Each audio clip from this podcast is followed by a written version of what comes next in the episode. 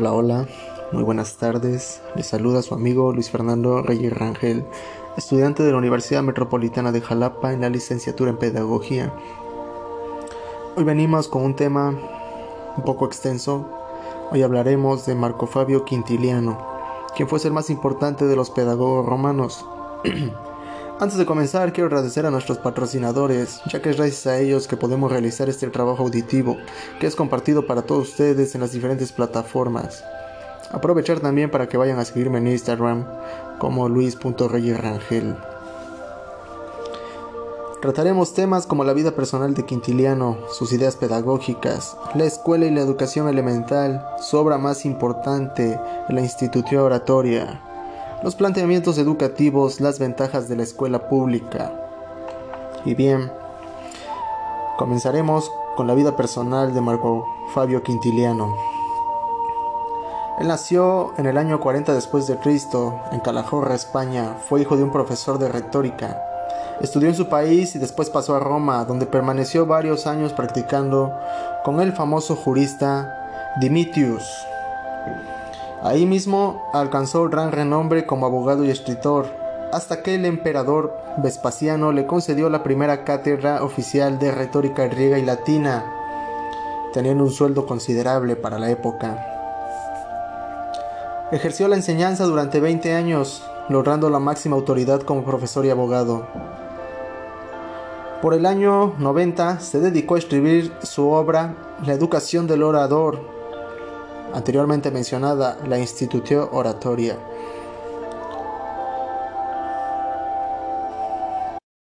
Quintiliano tenía sus ideas pedagógicas.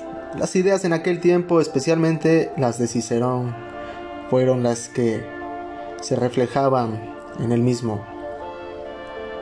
Él difiere algunos puntos esenciales, como la filosofía en la educación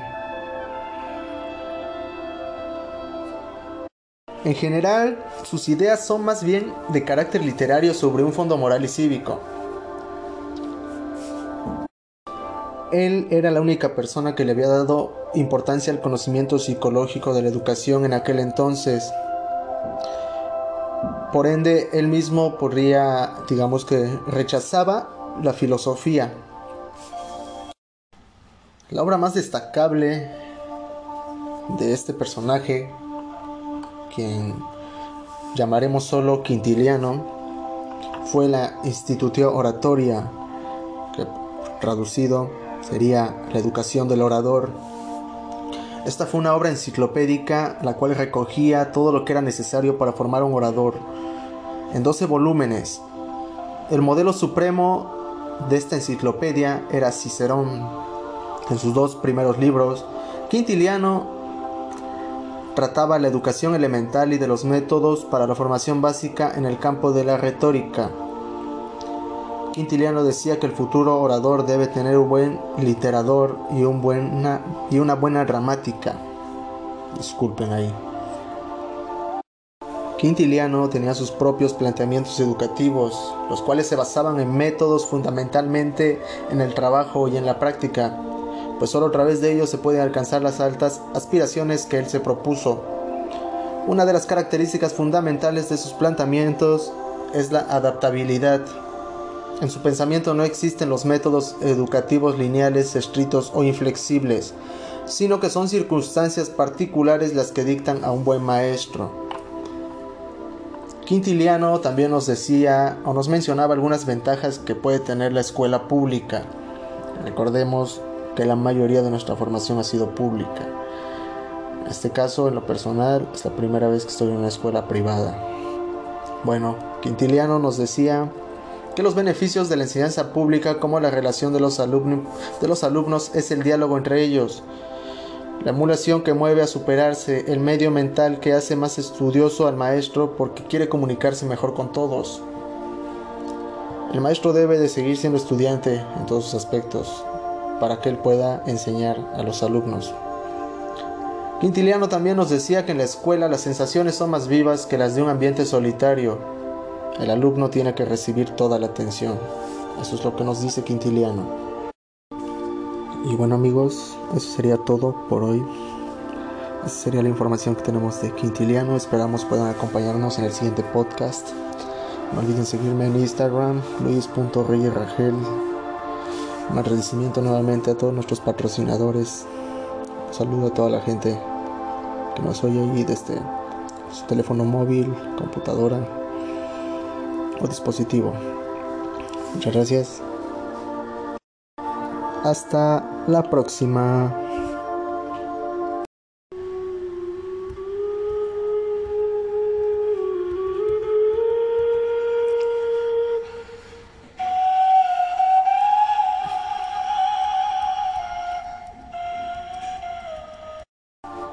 Hola, muy buenas tardes. Les saluda su amigo Luis Fernando Reyes Rangel, estudiante de la Universidad Metropolitana de Jalapa en la licenciatura en Pedagogía. Hoy venimos con un tema un poco extenso. Hoy hablaremos de Marco Fabio Quintiliano, quien fue el más importante de los pedagogos romanos.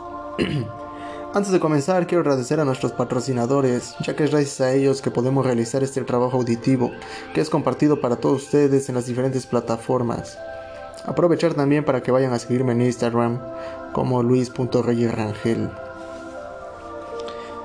Trataremos temas como la vida personal de Quintiliano, sus ideas pedagógicas, la escuela y la educación elemental, su obra más importante, la institución oratoria, los planteamientos educativos, las ventajas de la escuela pública.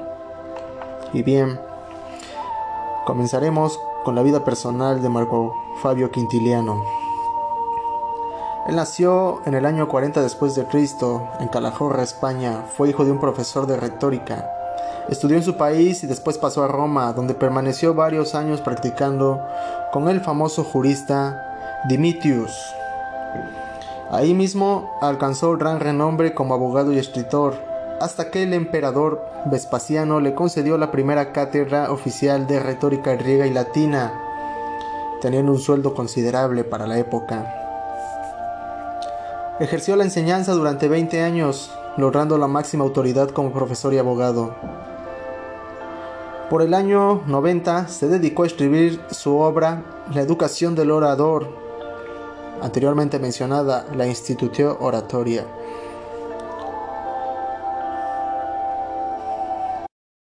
Quintiliano tenía sus ideas pedagógicas. Las ideas en aquel tiempo, especialmente las de Cicerón, fueron las que se reflejaban en él mismo. Él difiere algunos puntos esenciales, como la filosofía en la educación En general, sus ideas son más bien de carácter literario sobre un fondo moral y cívico. Él era la única persona que le había dado importancia al conocimiento psicológico de la educación en aquel entonces. Por ende, él mismo podría, digamos que, rechazaba la filosofía. La obra más destacable de este personaje quien llamaremos solo Quintiliano, fue la Institutio Oratoria, que traducido sería la educación del orador. Esta fue una obra enciclopédica la cual recogía todo lo que era necesario para formar un orador en 12 volúmenes. El modelo supremo de esta enciclopedia era Cicerón. En sus dos primeros libros, Quintiliano trataba la educación elemental y de los métodos para la formación básica en el campo de la retórica. Quintiliano decía que el futuro orador debe tener un buen literador y, un buena, y una buena gramática. Disculpen ahí. Quintiliano tenía sus propios planteamientos educativos, los cuales se basaban en métodos fundamentalmente en el trabajo y en la práctica, pues solo a través de ellos se pueden alcanzar las altas aspiraciones que él se propuso. Una de las características fundamentales de sus planteamientos es la adaptabilidad. En su pensamiento no existen los métodos educativos lineales, estrictos o inflexibles, sino que son circunstancias particulares las que dictan a un buen maestro. Quintiliano también nos decía o nos mencionaba algunas ventajas que puede tener la escuela pública. Recordemos que la mayoría de nuestra formación ha sido pública. En este caso, en lo personal, es la primera vez que estoy en una escuela privada. Bueno, Quintiliano nos decía que los beneficios de la enseñanza pública como la relación de los, alumnos es el diálogo entre ellos, la emulación que mueve a superarse, el medio mental que hace más estudioso al maestro porque quiere comunicarse mejor con todos. El maestro debe de seguir siendo estudiante en todos sus aspectos para que él pueda enseñar a los alumnos. Quintiliano también nos decía que en la escuela las sensaciones son más vivas que las de un ambiente solitario. El alumno tiene que recibir toda la atención. Eso es lo que nos dice Quintiliano. Y bueno amigos, eso sería todo por hoy. Esa sería la información que tenemos de Quintiliano. Esperamos puedan acompañarnos en el siguiente podcast. No olviden seguirme en Instagram, luis.reyerragel. Un agradecimiento nuevamente a todos nuestros patrocinadores. Un saludo a toda la gente que nos oye ahí desde su teléfono móvil, computadora o dispositivo.